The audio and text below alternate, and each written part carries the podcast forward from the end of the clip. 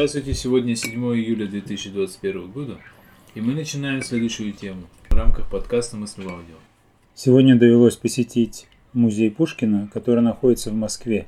И после посещения этого музея возникли вопросы.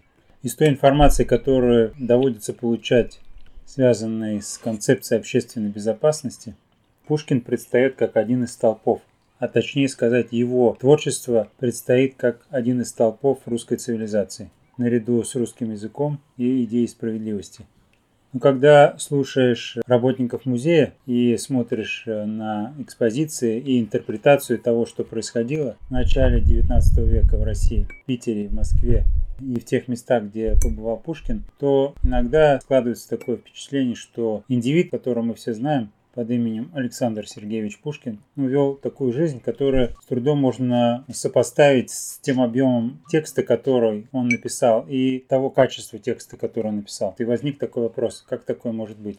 Ну, например, работники музея там упоминали, что помимо того, что принимал вино там и так далее, что он играл в карты, проигрывал очень большие суммы денег очень легко. Упомянули 20 тысяч рублей – это огромные суммы, я не знаю, это, наверное, десятки миллионов рублей нашими. Корова стоила 5 рублей для да. сравнения. И то, что, например, Пушкин почти ничего не сочинял, он просто брал, заимствовал у кого-то сюжеты и переделывал их под себя. Как вот это сочетается? То есть, с одной стороны, получается, это такой раскрученный бренд, а с другой стороны, такое либеральное отношение. Сейчас пришла, знаете, какая мысль, пока да, был озвучен раскрученный бренд. Как-то была мысль такая озвучена, что были пророки раскручены действительно угодные концепции. И если вот по этой, что называется, мысли идти дальше, насколько угоден был Пушкин концепции, в поддержку ее или не в поддержку, то есть получается, его можно рассматривать, ведь э, утверждается, что он пророк, так скажем, в русской цивилизации, и какова вероятность, что он тоже был угоден глобальному управлению как пророк, который подходил и двигал то, что надо. Хотя, конечно, произведения его на самом деле по-другому интерпретируются. Но и если вот из этой идеи исходить, что действительно подбирались пророки угодные и уместные, согласно преобладающей концепции, возможно, это тоже не исключено. Можно попробовать полностью абстрагироваться, например, от его биографии и не привязываться к личности, как мы уже неоднократно пытались сделать. Смотреть только на его творчество и только на тексты.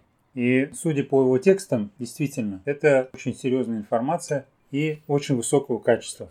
То есть выдавать за небольшой период времени какой-то, например, стихотворный текст такого уровня, это действительно гениальность.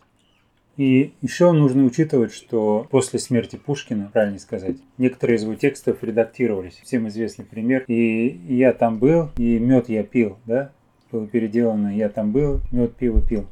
Поэтому допускается, что, наверное, можно допустить мысль, что были какие-то ну, редактуры его тексте.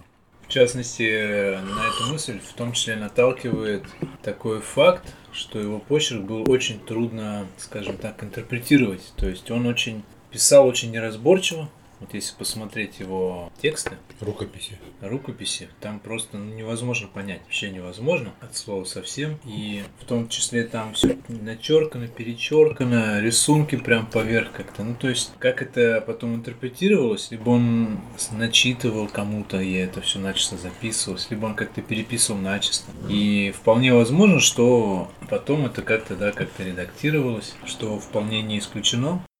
А в плане того, что он э, нам известен как и такой гулящий девид, и картежник и прочее, один из литературоведов высказал такую интересную мысль, не помнящий его фамилия, по поводу письма Татьяны, что это письмо, оно вот отличается даже от всего Евгения Онегина. То есть оно как бы еще на порядок выше во всех смыслах, по качеству, по идее и так далее, чем весь остальной роман. И этот литературовед высказывал идею такую, что в чем одно из свойств гения выражает? В том, что он достигает такие э, вершины, которые иногда на пике, за пределами его возможностей. И он сам до конца не понимает, ну, что он достиг, что он вот преподнес и так далее. И с этой точки зрения, может быть, Пушкин не во всем, скажем, отдавал себе отчет, что он делает. И может быть в жизни отчасти он и был вот таким вот, ну, куражистом, скажем так, да, там и так далее. То есть, а, Но при этом в какие-то моменты он являл вот такие действительно гениальные вещи в плане литературном, поэзии и исторических документов, как он Пугачева, да, там историю его восстания описал. То есть, э, может быть, это были как такие вспышки. Возвращаясь к институту пророков, Возможно, действительно это было не так, как вот предыдущий а вот именно наоборот. Возможно, он и как раз и не вписался как пророк в библейскую концепцию, в связи с чем и был дискредитирован, попытался, вернее, попытались максимально дискредитировать его какими-то способами и помогли уйти пораньше, возможно. Mm-hmm. как одна из причин. То есть вот он не вписывался именно вот, будучи пророком русской цивилизации, он не вписался в плеяду пророков, которые должны были нести Слово Божье. Да, если развивать эту мысль, то э, что происходило после смерти посланников? После них создавался культ. Вот после смерти Пушкина, в принципе, культа как такового нету. Есть просто изучение наследия, но нету такого религиозного поклонения. Есть понимание, что было сделано человеком много. Да. Оставлено огромное наследство, которое придется еще изучать многим поколениям, так как очень много смыслового, второго смыслового ряда в его произведениях, и это еще придется, придется раскрывать и озвучивать. Если, например, тексты Библии в основном частично раскрываются э, при проповедях, читаемых в церквях, а текст э, Корана также частично только интерпретируется во время проповеди в мечетях, наверное, то же самое с то ну, Пушкин исследовался и изучался на разных уровнях, начиная с детей, заканчивая серьезными литературоведами, которые копали и э, анализировали его переписки там, и так далее. Личные письма глубоко копали изучали его, наверное, может и почерк тоже изучали. И в этом, да, он сильно отличается. Возможно, да, я согласен, возможно, его умышленно э, сделали так, что пытались дискредитировать его как личность. То есть пошли от обратного. Если тех возвеличивали, говорили, объявляли такими самыми лучшими людьми на Земле, да, здесь говорили, что, ну, ничего, ничего так называемого человеческого не чуждо, и, ну, вот просто такой вот гений уродился. С другой стороны, если представить, что Руслан и Людмила написано человеком в 20 лет, ну это сложно даже представить. То такой текст написан уже в 20 лет. Сейчас сложно даже представить. При всем уровне образования, интернете, можно там начитаться хоть сколько, но такой текст выдать в 20 лет очень трудно. И это говорит о чем? О том, что он все-таки был гениальным? Что это несопоставимые вещи, да? Что человек, если выдает такой текст, и при этом ведет такой образ жизни, да, как бы. То есть это трудно сопоставить. Сегодня увидел тоже интересный момент. Там, вот, как есть про Руслана Людмилу, его учитель прислал. Ученику от побежденного учителя. Да, да вот как раз после Руслана. Помимо того, что индивид выдает, чтобы вот выдавать такой текст, нужно же сначала впитать в себя. Нельзя просто взять и с нуля э, генерировать э, рифмы да, такого уровня. Чтобы научиться этому, сначала нужно пропустить через себя огромный объем информации. В музее, например, выставлена часть библиотеки, которая была у Пушкина. Там было написано, что сохранилось из всей библиотеки примерно 1700 книг. Вот, э, довелось посмотреть, там в основном посвящены истории, лингвистике, литературоведению. Там были французские авторы, Шекспир, вот, из, из авторов э, Дидро.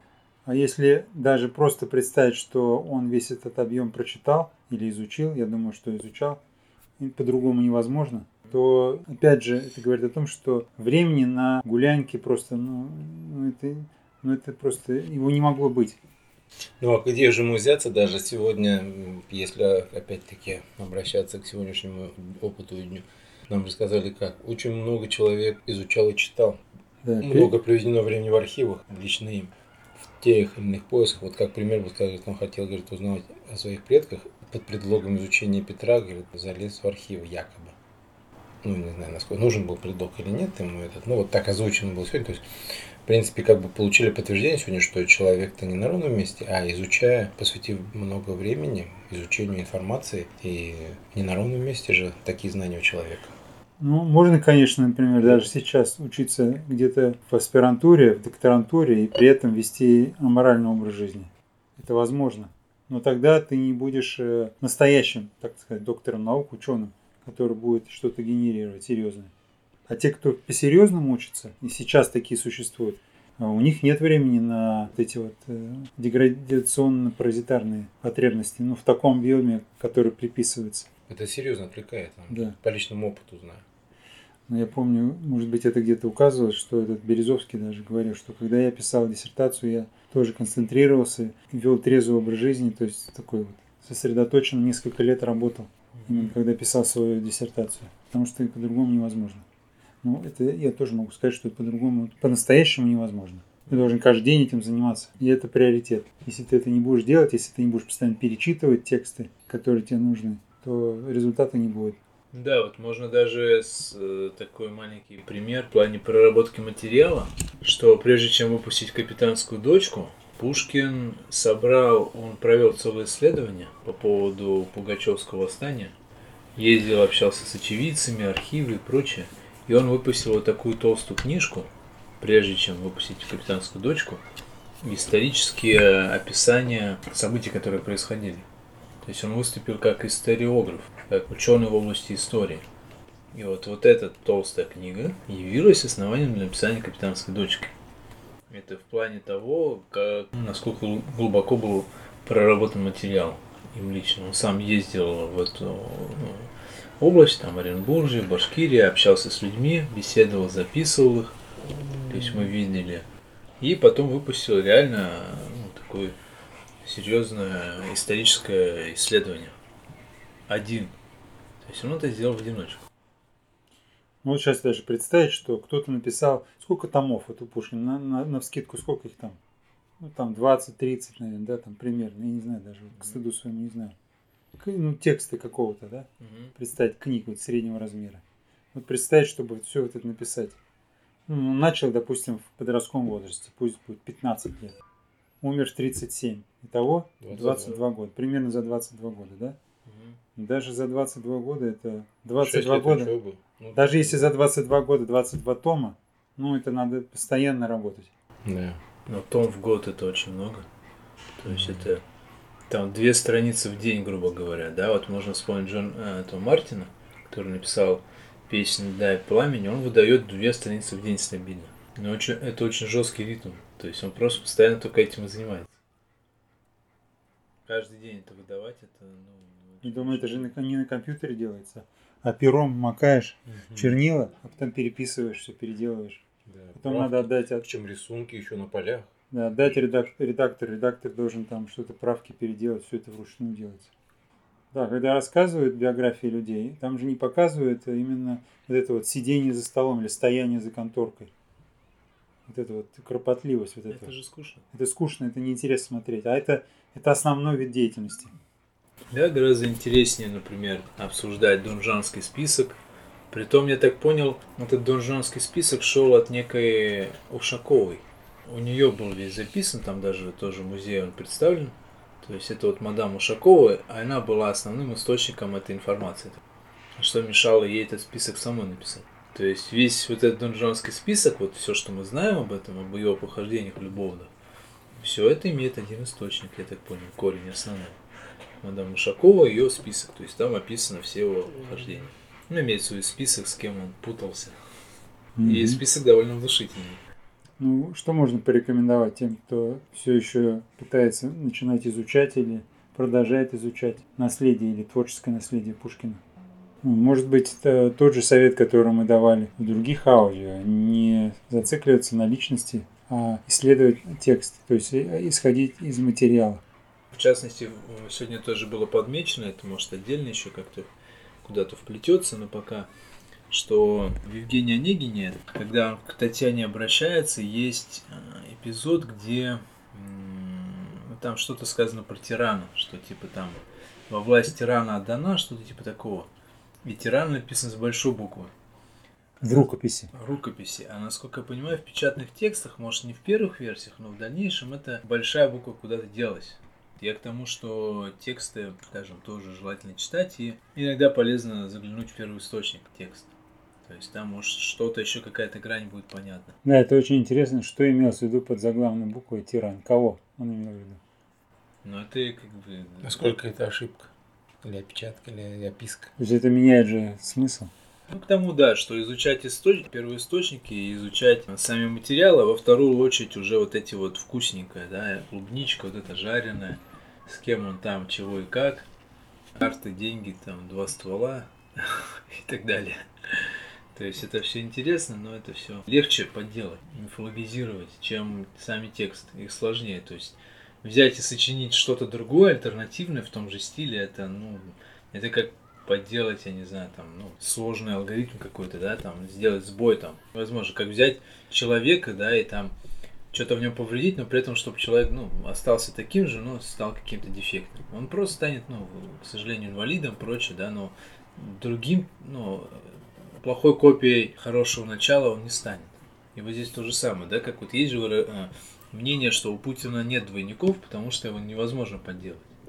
В отличие, скажем, от, так, от других политиков, которые Байден, действуют. А? которые уже явно есть, они прямо видно, что они есть. Ну, как от Ельцина, которые действуют по инструкции, которые предсказуемы, которые считываются, и там легко, ну, взять актера, да, там, двойника обучить, он будет также двигаться, такие же жесты, верхний антураж, такой поверхностный. Ну, вопросы не сможет отвечать.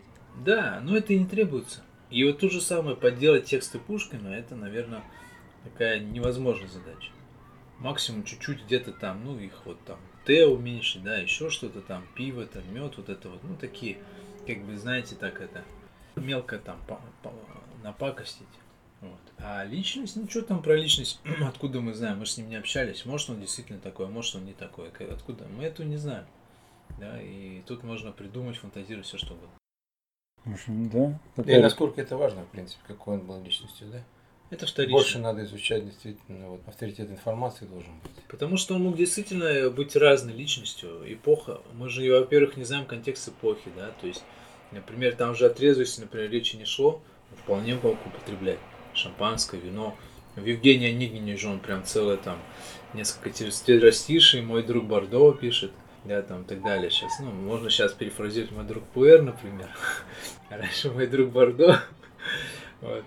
Это была эпоха Жданова тогда не было, да, там с Ефимовым, к сожалению. Лекций не было, то есть откуда? И не нужно было тогда, например. Но это же не Были значит... другие моменты. Да, а чтобы ценить личность, надо погрузиться в эпоху, пообщаться там, пожить, тогда лучше будет понятно. А тексты, они, скорее всего, меньше привязаны, тоже привязаны к эпохе, но они пережили его как личность. Даже с этой точки зрения личность уже, к сожалению, ушла, а тексты живы до сих пор.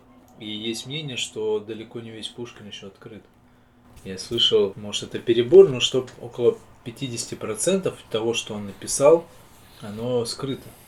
А если учитывать, что Пушкин был в первую очередь не литературным деятелем, а государственным и, ну, так сказать, ученым, да, как историю вот эту написал, он же в Министерстве иностранных дел, да, состоял, насколько я понимаю, то, возможно, мы еще узнаем еще много Возникает вопрос, что скрыли? Да, много чего еще интересного. То есть, может, он участвовал в каких-то политических событиях, процессах и прочее. Ну, то, что коню Горбунок написан им, а приписывают э, другому Ершову, да, который ничего больше не написал и выпустил это произведение в 18 лет. Ну, это нереально. Ну да, в плане открытий, что, да, возможно... Пушкин выступил просто рецензентом. Хотя на самом деле просто, наверное, не хотел свое имя публиковать. Может быть, он же публиковался там под Белкиным этим, по повести Белкина, например. По какой-то причине он не стал так делать. Он выпускал журнал, да, «Современник». А, Ну, то есть, как бы такие моменты, которые про него вообще мы мало знаем, потому что они завалены вот этой всей карты, деньги, два стола. Пушкин это кто-то особо процитирует, и там, я думаю, нет, скажешь, ну да, великий поэт. И, ну, что про него знает? И там, ну, большой список дам, с которыми он путался. Все, вот все, что мы знаем о Пушкине. Это были подкасты «Мысли в аудио». До следующих встреч.